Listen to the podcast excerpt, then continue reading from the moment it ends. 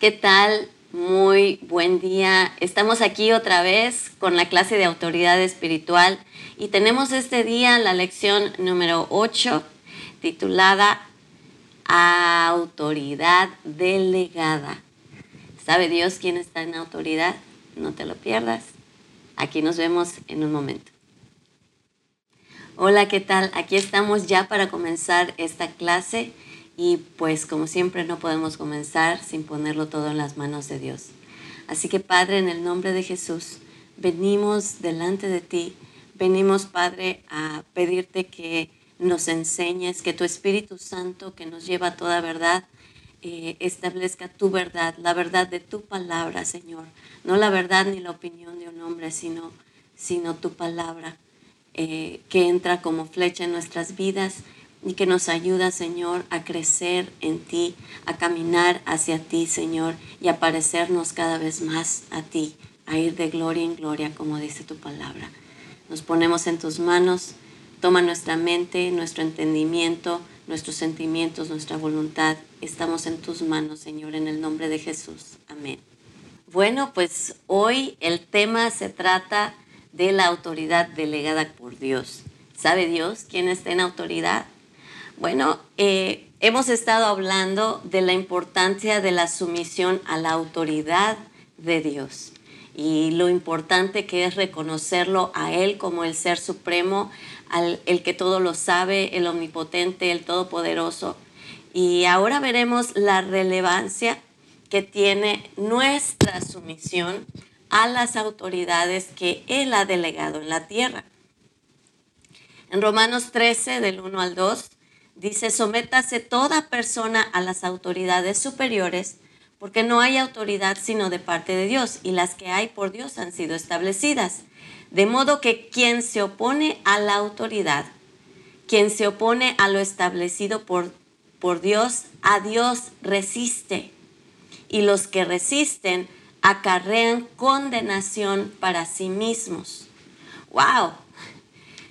Cuando tú te opones a una autoridad, no te estás oponiendo nada más a esa persona, te estás oponiendo a Dios mismo. Imagínate las consecuencias que puede tener en la vida de cualquier persona el resistirse a, a una autoridad que ha sido puesta por Dios. Está claro, si tú te resistes a tu autoridad, te resistes a Dios. Y no quiero saber ¿Cómo nos va a ir si nos resistimos a Dios? Nota la primera, la primera línea que dice, toda persona. O sea, no dice, eh, los que están pasando por esto no se tienen que someter a autoridad. Y los que están pasando por aquello tienen una excepción y por un tiempo no se tienen que someter a autoridad. No está diciendo eso. Está diciendo que toda persona ni tú ni yo estamos exentos en ningún momento. Todos tenemos que someternos a la palabra de Dios tal y como Él lo dice ahí. Este es un mandamiento, no es una sugerencia. El Señor no da sugerencias. El Señor no te dice, te recomiendo que hagas esto o te recomiendo que hagas esto. Él dice, así es. Y fíjate que precisamente estaba, estaba viendo yo una, en estos días una, una serie de lo, que, de lo que es la vida de realeza y, y lo que es una teocracia. La teocracia habla de un solo rey, de una persona que, que, que, pone todas las reglas, por decir así, una persona que, a la que todos se someten. El reino de Dios así es. Dios es el que pone las reglas. ¿Y dónde están las reglas, me dirás? En la palabra de Dios, en la Biblia. La Biblia es la que te dice exactamente lo que un rey, el rey del universo, el creador de todo lo que existe, el único Dios de todo lo creado, es el que pone las reglas de cómo Él quiere que se haga todo a su alrededor. Entonces, nosotros que somos, somos su autoridad delegada en la tierra. Así comenzó desde el principio con Adán. Adán vino a ser su representante. el gobernador o la autoridad delegada en toda la tierra. Y al pasar eh, las generaciones y al ir avanzando las cosas, Dios ha establecido autoridades en la tierra. Y hay autoridades civiles, hay autoridades eclesiásticas, hay autoridades familiares, hay autoridades sociales. Cuando la palabra dice sométanse, es la palabra que en el capítulo anterior eh, decíamos, es la palabra upotazo que, que, que ya mencionamos, que nos exhorta a colocarnos voluntariamente, y esa palabra es muy importante, voluntariamente, bajo sumisión a las autoridades con toda la intención de obedecerles. O sea, eh, yo recuerdo que, que alguien una vez me dio, me dio esta, esta parábola, ¿no? De un niño que, que su mamá le decía, hijo, siéntate, no puedes estar parado. Y se paraba. Y lo sentaba y le decía, siéntate. Y se volvía a parar. Y como diez veces le dijo, siéntate, y se volvía a parar hasta que le dijo, si tú te vuelves a parar, vas a tener consecuencias. Y en ese momento el niño se sienta y dice, estaré sentado, pero por dentro estoy parado. Entonces, realmente a Dios lo que le interesa no es simplemente que seamos robotitos y que hagamos lo que nos dice, sino que de nuestra voluntad nosotros escojamos hacer lo que Él nos pide. A Él no le interesan robots. A Él lo que le interesa es gente que lo ame y que escoja entrar en ese intercambio de amor con Él, entendiendo su palabra. Nunca vamos a entender el corazón de Dios si no leemos la palabra de Dios. Entonces, eh, es muy importante que nuestra sumisión a nuestras autoridades sea con el entendimiento del corazón de Dios, del amor de Dios hacia nosotros, de la manera en que Él nos ha abrazado, el sacrificio que Él ha hecho en la cruz por nosotros y la manera en que Él ya tiene todo el derecho y la autoridad de pedirnos lo que nos pide porque lo compró, compró esa autoridad con su propia sangre por amor. Entonces, toda persona, como dice aquí eh, la palabra, tiene que estar sujeta a las autoridades. Dios estableció un orden en la tierra. No puede haber anarquía, porque cuando hay anarquía hay caos y hay desorden el Rey de Reyes y Señor de Señores, ha dispuesto que en cada región, en cada lugar, en cada rincón de la tierra, haya gente que esté en una silla de autoridad para poner orden. Imagínate qué sucedería si de repente el jefe de la policía de tu ciudad dijera, hoy la policía está en huelga, nadie va a trabajar. No van a haber policías en, las calles, no van a haber policías en, el, en, las oficinas de, la, de la policía, no van a haber, no va a haber nadie. ¿Qué pasaría? Dime. ¿No sería un caos? ¿No aprovecharían todos los ladrones para salir diciendo vamos a hacer lo que se nos pegue la gana y nadie nos va a decir nada? sería caótico. Así, te pongo este ejemplo para que podamos entender realmente la intención de Dios de poner autoridades. Las autoridades en su origen, en su origen eh, santo del corazón de Dios, tienen la intención de poner un orden al caos que tendríamos nosotros en el mundo porque somos por naturaleza pecadores llenos de iniquidad, que sin Él nos perdemos y hacemos un caos de todo. Mas sin embargo, Dios puso a personas en lugares de autoridad porque su intención es traer un orden. Ahora, lo que hacen las personas en esas posiciones de autoridad no es necesariamente siempre lo que Dios eh, intentó o lo que Dios quiso al poner ese lugar de autoridad. Lo que hace esa autoridad con el pueblo es algo por lo que le va a rendir cuentas a Dios y no quisiera estar en sus zapatos el día que un mal gobernante, el, el día que los gobernantes que aprueban en sus legislaciones cosas que van directamente en contra de la palabra de Dios, de la ley de Dios, eso no quiero ni pensarlo. Porque dice la Biblia que más vale que una persona se ate una gran piedra al cuello y se tire al río a que, a que sea de mal testimonio y aparte a uno de sus pequeños. Entonces, el juicio para las personas que estando en autoridad van directamente en contra de la voluntad de Dios es un juicio muy severo que van a vivir algún día. Y a ti y a mí no nos toca juzgar, Dios es el que va a juzgar. Mientras tanto, tenemos que someternos a las autoridades establecidas. No tenemos otra opción. Ahora, no podemos ser eh, objeto de pecado aunque la autoridad nos lo pida. Si a ti una autoridad te pide que mates a alguien, eso va en contra de lo que Dios te pide que hagas. No lo hagas. Más vale obedecer la autoridad de Dios y su palabra que a una autoridad delegada que te está pidiendo pecar.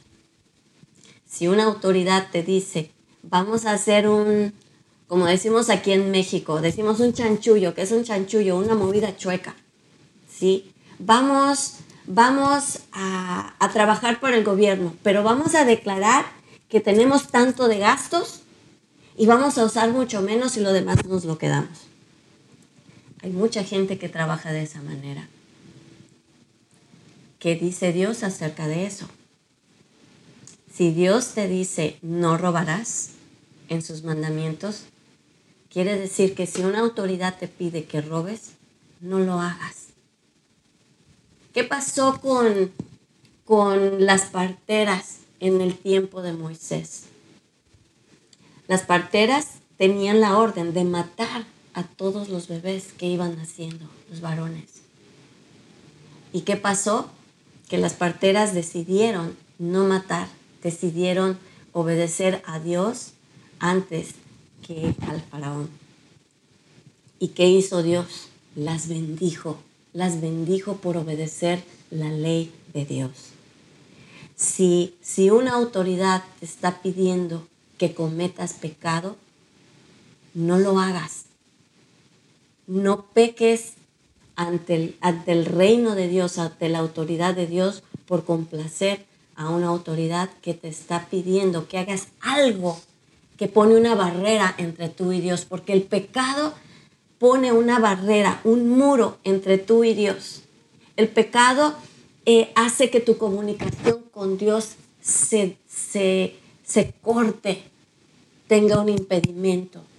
Y si una autoridad te está pidiendo que hagas algo que va, que el enemigo, por ser legalista, va a venir delante de Dios y va a decir, yo tengo autoridad en la vida de ella porque pecó. Yo tengo autoridad en la vida de él porque pecó. Y por lo tanto, yo puedo entrar con mis demonios a su vida, a quitarle su casa, a enfermarlo, a causarle accidentes, a etcétera, etcétera. Esta persona desobedeció lo que Dios establece en su palabra y por lo tanto el diablo dice, yo tengo derecho. Lo puedo enfermar, le puedo quitar sus posesiones, le puedo, ir que, le puedo hacer que le vaya mal en su trabajo. ¿Por qué? Dios, tu palabra dice que esas son las consecuencias y esa es mi especialidad. Yo me encargo de que eso suceda en su vida. Entonces, vuelvo a decir, si una autoridad te pide que peques, no lo hagas corre, huye, ve para el otro lado. Y si una autoridad en tu trabajo te está pidiendo constantemente que para que mantengas tu trabajo, hagas fraude, mientas, robes, hasta cierto punto, en, en casos extremos, que mates, no lo hagas. Escoge la ley de Dios. Escoge obedecer la autoridad de Dios. Sí, Dios nos dice que nos sometamos voluntariamente a las autoridades delegadas por Él, pero nunca va a respaldar Dios que tú obedezcas las indicaciones o las órdenes a pecar de alguna autoridad. Y Dios te va a respaldar cuando escojas obedecer la autoridad de Dios por encima de la autoridad que te pide que peques. Creo que eso, eso ya quedó, quedó claro. Se los prometí desde el principio que íbamos a hablar de esto y, y ahí está la respuesta. Dios nos pide que nos sometamos a todas nuestras autoridades. Y sí, cuando nosotros nos sometemos voluntariamente a nuestras autoridades, tenemos una gran bendición de Dios. Cuando tú honras a tus, a tus autoridades, cuando tú honras a tus jefes, haciendo lo que te piden, yendo la milla extra, eh, presentando bien tu trabajo, llegando temprano, haciendo tus cosas con calidad, con excelencia, Dios va a bendecir tu vida porque estás honrando a tus autoridades. Cuando tú eres joven y tienes a tus padres a los que tienes que honrar. Cuando tú no te has casado, déjame decirte algo. Cuando tú estás viviendo con tus padres, tu autoridad son tus padres. Y tu deber delante de Dios es honrar a tus padres. Cuando, cuando eh, trascendemos de una autoridad a otra, cuando te casas. ¿Por qué? Porque la palabra dice, y dejará el hombre a su padre y a su madre y se unirá a su esposo, a su esposa, y serán una sola carne. La mujer cambia de tener la autoridad de sus papás directamente, pasa a tener la autoridad de su esposo. ¿Sí? Entonces, eh, siempre en algún, en cualquier etapa de nuestra vida, vamos a tener autoridades a las que vamos a tener que respetar. ¿Y qué pasa? Cuando me caso ya no tengo que honrar a mis padres. No, sigues honrando a tus padres, pero ellos ya no tienen la misma, el mismo nivel de autoridad que tenían cuando tú eras niño, cuando te estaban formando, cuando te llevaban a la escuela, cuando te pagaban tu colegiatura, cuando te pagaban tus gastos. Ese nivel de autoridad cambia cuando tú te vuelves varón de tu casa, entonces tú te tienes que someter a tus autoridades eclesiásticas, a las autoridades de tu trabajo y más que nada a la autoridad de Dios sobre tu vida. ¿Qué quiere decir? Que hay pastores, hay pastores y vamos a ver en, en los siguientes capítulos lo que significa honrar a tus pastores, honrar a las autoridades de la iglesia. ¿Sí? Porque ese es algo muy, muy importante en tu vida, porque la Biblia dice que las personas que, que son tus autoridades eclesiásticas se merecen doble honra. Y, pero eso lo vamos a ver en el otro capítulo. Más sin embargo, ahorita te estoy diciendo que, que tu vida siempre va a tener una autoridad a la que le debes rendir cuenta. Nunca debes estar en un punto de tu vida donde no le rindas cuentas a nadie, porque entras en una, una, una etapa de peligro en la que al no rendirle cuentas a nadie es más fácil pecar, es más fácil hacer lo que a ti te parece. Y si no vives en el Espíritu, no vas a ser guiado por Dios y vas a llevar a otros a pecar contigo también sobre todo si eres padre de familia y tienes hijos que te están siguiendo, si eres líder en algo y tienes personas que te, que te siguen. Todo líder debe tener a alguien a quien le rinde cuentas. No hay nadie en la tierra que deba estar sin una autoridad sobre él. Es bíblico. Solo tiene autoridad el que está bajo autoridad. ¿Quién es tu autoridad en tu vida? ¿Estás honrando a esas autoridades en tu vida el día de hoy? ¿O te estás revelando y estás haciendo cosas que, que van a traer más adelante maldición a tu vida, porque a eso se reduce todo, ¿sí? Cuando tú deshonras a tus autoridades, aquí lo dice, lo acabamos de ver, estás desafiando a Dios mismo y te vas a topar con las consecuencias de la palabra de Dios en tu vida. Así que piénsalo. ¿Estás honrando a tus autoridades? ¿Quiénes son tus autoridades? ¿Ya identificaste quiénes son las autoridades en tu vida? Esas autoridades fueron puestas por Dios. Ten en cuenta lo que dije al principio. No peques por influencia de autoridades, pero sí honra a tus autoridades. ¿Qué quiere decir esto? Que que si tus autoridades te piden pecar, tú vas a decir, usted es un pecador y no voy a hacer lo que me diga porque tampoco. No se trata de eso.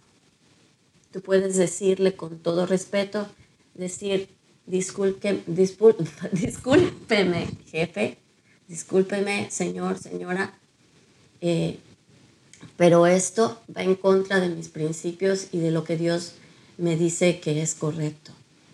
Y y pues si usted me pide que mi trabajo dependa de esto, eh, no voy a poder continuar. Eh, con todo respeto, presento mi renuncia, con todo respeto, eh, puedo hacer lo, lo, que usted me pida, pero eso va en contra de lo que Dios me ha enseñado que es correcto. Y no tienes que gritar, no tienes que enjuiciar, no tienes que acusar, no tienes que ser violento, respetuosamente, tú pones tus límites. Y una de dos, o de plano te sales de ese ambiente, o cuando la persona lo ve, adquiere su respeto. Y te va a, a considerar para cosas que son realmente importantes, legales y bajo la protección de Dios. Y vas a ver que contigo no cuenta para pecar dónde estás en este momento en tu vida. Y decir, yo honro a Dios, honro a mis autoridades porque honro a Dios. Lo que va en contra de la ley de Dios, no lo puedo hacer. Mas, sin embargo, si tengo autoridades que aman a Dios, las autoridades en la iglesia, tus pastores, tú no puedes decir, no, pues yo no tengo iglesia, Jehová es mi pastor y nada me faltará. No, Tienes que estar bajo la autoridad de alguien que guíe tu vida, alguien que pueda darte consejo, alguien a que le rindas cuentas de las decisiones que estás tomando, alguien que te pueda guiar en la manera en que tú eres padre de familia, que te pueda guiar en la relación que, que estás teniendo con un joven, con una señorita, alguien que te pueda guiar cuando tienes problemas porque ese alguien que ha sido delegado por Dios sobre tu vida está ungido para tener la sabiduría que va a guiar tu vida. Tú no vas a ser robotito y nada más lo vas a hacer porque la persona te lo dijo, sino que tú en tu propia relación con Dios vas a reconocer que tu autoridad te está hablando algo que está respaldado por la palabra de Dios y al que vas a obedecer va a ser a Dios a través de esa persona. Y es muy importante que tú estés bajo una autoridad. La Biblia dice que no es bueno que dejemos de congregarnos como otros tienen por costumbre. Y si lees el contexto te vas a dar cuenta que el congregarte te forma, tiene, adquieres un carácter, no porque todo es color de rosa en la iglesia, sino porque Dios nos usa como hermanos para enseñarnos, enseñarnos a través de enseñanzas como esta o enseñándonos a través de las pruebas que pasamos los unos con los otros. Aprendemos a amarnos a pesar de que no somos perfectos. Y el obedecer a tus autoridades no quiere decir que siempre vas a entender lo que te están pidiendo que hagas. Muchas veces, y ustedes lo ven en, la, en el ejemplo que tenemos aquí en este libro, el, autor, John DeVere, eh, da el ejemplo de que él estuvo un tiempo, eh, lo pusieron como pastor de jóvenes. Y wow, sí, ¿qué tenemos que hacer para ganar jóvenes? y vamos a hacer lo que nosotros en nuestro, en nuestro entorno le llamamos células. Ellos le llamaban fiestas juveniles y le pusieron el nombre de fiestas juveniles porque porque ellos sentían, si tú, si tú le dices a un joven de afuera que venga una célula, te va a decir, ah, no quiero nada religioso. Pero empezaron a hacer, a prepararse, a, instruirse, a investigar lo que hacían otras iglesias y les empezaron a llamar este, en fiestas juveniles y empezaron a avanzar, empezaron a entrenar líderes. Por ocho meses estuvieron entrenando, estuvieron investigando, estuvieron adquiriendo recursos, estaban preparándose. Y un día el pastor llama a todos los líderes, incluyendo al líder de jóvenes, John Bevere, y les dijo, Tuve un tiempo con Dios, el Señor me habló y me dijo que no vamos a tener, esta iglesia no va a avanzar por medio de células. Y, y pues empezó, empezaron a hablar al respecto y le volvieron a preguntar, pero ¿por qué? Y el pastor les dijo, el Señor me habló y me dijo que esta iglesia no va a llevar ese tipo de crecimiento. Y pues este líder de jóvenes decía, bueno, pero eso no se aplica a mí, ¿verdad? Porque pues yo he estado investigando y nos estamos preparando, ya tenemos los líderes listos, estamos a punto de arrancar. Y el pastor se volteó y le dijo, el Señor me dijo que esta iglesia no va a llevar ese método por medio de células. ¿Pero por qué? Y la reacción de este líder de jóvenes impetuosa y, diciendo, me he estado preparando por tanto tiempo, ¿por qué? Y la respuesta otra vez del pastor fue, el Señor me habló y me dijo que en esta iglesia nuestro crecimiento no va a ser por medio de células. Se fue a su casa, este, este líder, todo impetuoso, todo contrariado, y llega y le dice a su esposa, no vas a creer lo que, lo que me dijo el pastor, lo que está haciendo el pastor. Fíjate cuál es la primera reacción. Juzgar al pastor. Y por medio de, por medio de, esto, eh, entonces el, el juicio comienza a entrar a nuestros corazones. Por medio de esto, el juicio comienza a, envenenar nuestro corazón. Cuidado. Bueno, entonces este hermano llegó a su casa y le dice, no vas a creer lo que hizo el pastor, que no sé qué. Y, este, y, y entonces su esposa le dijo, entonces, ¿qué te está enseñando el Señor a través de esto? Y luego se voltea y dice, tú también estás en mi contra. y, y él se fue a estar un tiempo solo con el Señor y el Señor le dijo, eh, ¿a quién estás sirviendo en esta iglesia? Pues a ti, Señor. ¿Estás seguro? ¿Me estás sirviendo a mí? Claro que sí. Yo te estoy sirviendo a ti, he puesto todo mi esfuerzo, hemos estado haciendo esto. Dice, no me estás sirviendo a mí. Le dice, pero por... le dice, no. Le dijo, yo he puesto al frente de esta iglesia y le he hablado a una persona que es a la que yo he puesto a cargo de esta iglesia. Le dijo, si tú no te alineas con la autoridad que yo he puesto en esta iglesia, tú no estás sirviéndome a mí, te estás sirviendo a ti mismo. Wow.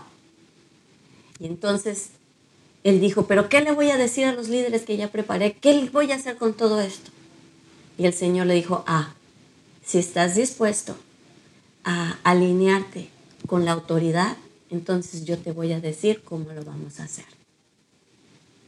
Y el Señor entonces, cuando él le pidió perdón al Señor, y dijo, está bien Señor, aunque no lo entiendo, me someto. Y es esa sumisión voluntaria, donde, donde la Biblia lo dice, sométete a Dios resiste al diablo y él huirá.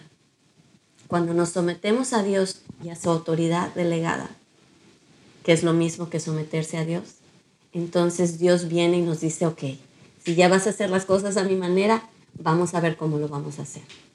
Y ese ministerio en esa iglesia creció porque lo hicieron como Dios les dijo. Y este hermano aprendió algo muy importante, que muchas veces el someterte a tus autoridades eh, no significa que vas a entender la decisión que están tomando tus autoridades. ¿Por qué?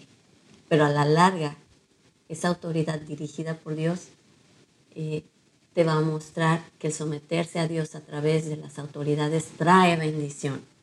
El rebelarte trae maldición, que es lo contrario, porque estás en afrenta contra Dios. Entonces, eh, ¿cómo está tu vida con respecto a las autoridades? Si tú ves autoridades que son malignas, no te metas a juzgar simplemente sométete a Dios. Si hay autoridades que te incitan a pecar, no te sometas a pecar. Todo tiene un límite. ¿sí? Mientras las autoridades estén fluyendo y no te inciten a pecar, sométete a la autoridad que Dios ha puesto en tu vida. La autoridad en tu hogar, la autoridad en tu en tu trabajo, la autoridad en tu iglesia, la autoridad eh, en tu gobierno. ¿Qué es lo que te está pidiendo Dios? ¿Qué te está mostrando Dios en este momento a ti, en tu vida? Entonces, eh, 1 Timoteo 2, del 1 al 3, nos exhorta a orar por nuestras autoridades. Y eso es algo que nunca debemos dejar de hacer. Si tú tienes un jefe, ora por tu jefe. Si tú tienes pastores que debes tener, ora por tus pastores. Yo siendo pastora te puedo decir que la lucha que tenemos, que no es contra carne y sangre, requiere de un respaldo de oración de la congregación para nosotros porque los pastores, tus pastores, le dan la cara al mundo por la congregación. Tus pastores rinden cuenta de las vidas que, que, asisten a tu congregación. No juzgues a tus pastores por las decisiones que toman, más bien únete a amar a la iglesia al grado de que tu amor te dé el derecho a opinar. No puedes juzgar a tus pastores, no puedes dar una opinión con respecto a la dirección de tu iglesia si no has mostrado amor por tus pastores, si no has demostrado amor por la obra de Dios en tu iglesia y no has demostrado honra a las autoridades que Dios ha puesto en ese lugar. Recuerda, para tener opinión tienes que amar aquello por lo que opinas. Para tener verdadera autoridad, tienes que amar aquello sobre lo que estás en autoridad.